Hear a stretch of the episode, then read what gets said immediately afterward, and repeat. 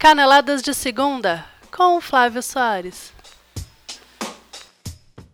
O Galo Mineiro é mais um a falhar miseravelmente na difícil tarefa de derrubar o Corinthians, que só não é líder ainda mais isolado porque Santos e Grêmio venceram, respectivamente, Flamengo e Atlético Goianiense, assim como o Palmeiras, que mostrou para o Botafogo que posse de bola é igual a derrota no Brasileirão. Eu sou Flávio Soares e essas são as minhas caneladas para o ganhador.com. Em seu reencontro com o Mineirão, o Atlético tinha a dura missão de tentar parar o inacreditável Corinthians e não conseguiu. O Galo começou o jogo pressionando o Corinthians, tentando acuar o líder do brasileiro, como fez o Flamengo no segundo tempo do jogo do último domingo. Mas aos 31 minutos do primeiro tempo, na única boa oportunidade que teve, Jô finalizou sem chances para o goleiro Vitor e abriu o placar. Em desvantagem, o técnico Rogério Micali mandou Robinho e Adilson para o jogo aos 18 do segundo tempo. Aos 23, a paciência de Fábio Carilli com Giovanni Augusto acabou e Camacho foi pro jogo. A mudança do Galo para uma formação mais ofensiva teve efeito zero, assim como a do Corinthians, que seguiu sendo pressionado. Mas o domínio do Atlético, nas poucas vezes em que virava uma oportunidade de gol, parava na defesa do Timão e em mais uma boa atuação de Cássio. E o jogo seguiu assim, até que aos 36 minutos, Rodriguinho, numa expressão que Arnaldo Ribeiro da ESPN gosta muito de usar, torceu a faca, marcou o segundo e liquidou a partida.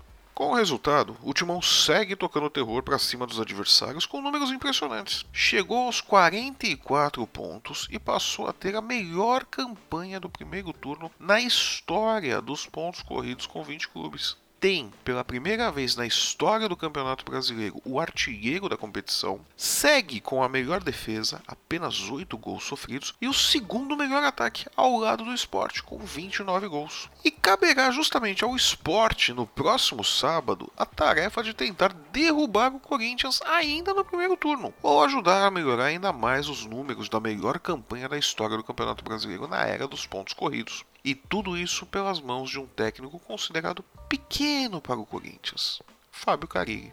E na melhor de três, entre Santos e Flamengo, deu Santos. Depois de um primeiro tempo aberto e muito equilibrado, em que, apesar de três boas oportunidades do Flamengo para abrir o placar, o 0 a 0 se manteve inalterado, o segundo tempo fez valer o dinheiro gasto com os ingressos no Pacaembu. O Peixe saiu na frente com um belo gol de Bruno Henrique aos 14 minutos, mas quase não deu para comemorar, viu? Três minutos depois, Everton Ribeiro empatou. Aos 21, Felipe Vizeu, que substituiu o Guerreiro que saiu contundido durante o jogo, virou para o Flamengo. Aos 28, Rodinei foi expulso e a coisa desandou de vez pro Mengão. Alisson, aos 39, empatou para os donos da casa e Ricardo Oliveira, aos 43, virou. Antes disso, aos 41, o Flamengo teve um gol do Hever anulado. O resultado manteve o Santos na terceira posição do Brasileirão, segurou o Flamengo na quinta e deu ao badalado goleiro Diego Alves a maravilhosa média de dois gols sofridos por jogo, o que não deixa de ser um avanço no Flamengo se lembrarmos que Muralha tomou os mesmos quatro gols em apenas um jogo, contra o Santos inclusive. Com certeza Zé Ricardo foi dormir com a cabeça cheia e vai passar o dia de hoje ouvindo Fora Zé! lá na Gávea, mas vai ser o dia inteiro isso, né? E depois do Fora Felipe Melo, que pode ser envolvido em uma troca por empréstimo com o atacante Nico Lopes do Internacional, o Palmeiras foi até o Engenhão e aplicou o veneno que tem sido fatal na maior parte dos jogos deste Campeonato Brasileiro: deixar a bola com o adversário. O Botafogo tinha a posse de bola, mas só Palmeiras era perigoso e no final do primeiro tempo encontrou seu gol em um erro do zagueiro Igor Rabelo, que cortou mal a cobrança de falta de Egídio e colocou a bola no fundo do gol de Gatito Fernandes.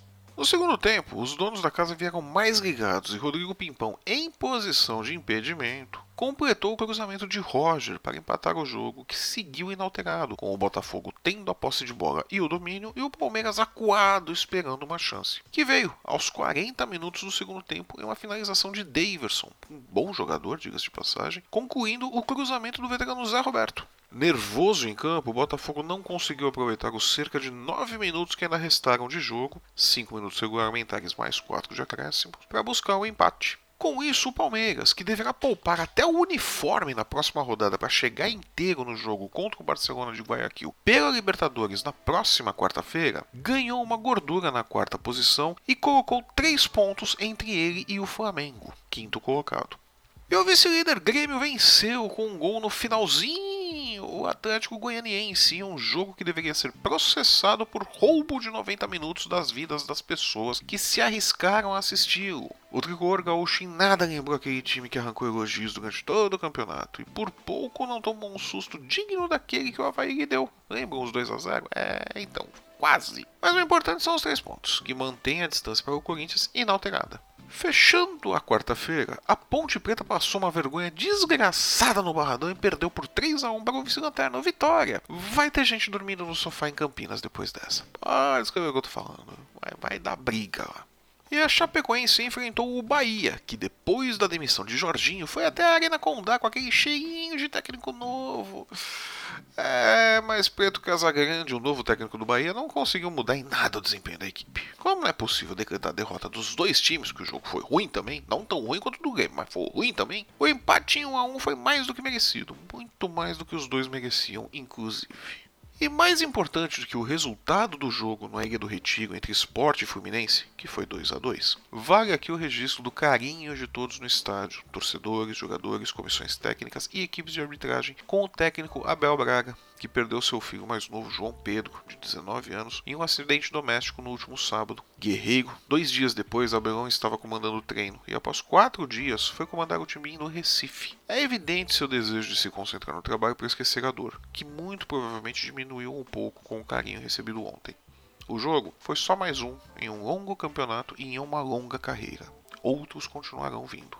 E a 18ª rodada do Campeonato Brasileiro termina hoje, quinta-feira, com os seguintes jogos: São Paulo e Curitiba, a partir das 7h30 da noite no Morumbi. Atlético Paranaense e Havaí, a partir das 7h30 da noite também, lá na Arena da Baixada. E fechando a rodada, o Vasco recebe o Cruzeiro no estádio Raulino de Oliveira a partir das 8 horas da noite.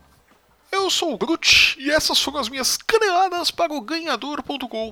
Muito obrigado pela sua companhia e audiência. E se você gostou do nosso programa, deixe seu comentário. Se não gostou, deixe sua sugestão. Aproveite para nos seguir nas redes sensuais, no Facebook, no Instagram e no Twitter. Ouça o nosso podcast no YouTube e assine o nosso canal. Compartilhe, ouça e ajude-nos a conquistar o mundo e pagar alguns boletos. Aproveite também para se cadastrar na newsletter do ganhador. Entre na nossa homepage e clique no botão azul Novidades por e-mail. Cadastre-se e receba a nossa newsletter todas as sextas-feiras com o melhor da programação esportiva para o final de semana e também todo o nosso amor. Eu volto na próxima segunda-feira com minhas caneladas para a rodada final do primeiro turno do Campeonato Brasileiro. Até lá!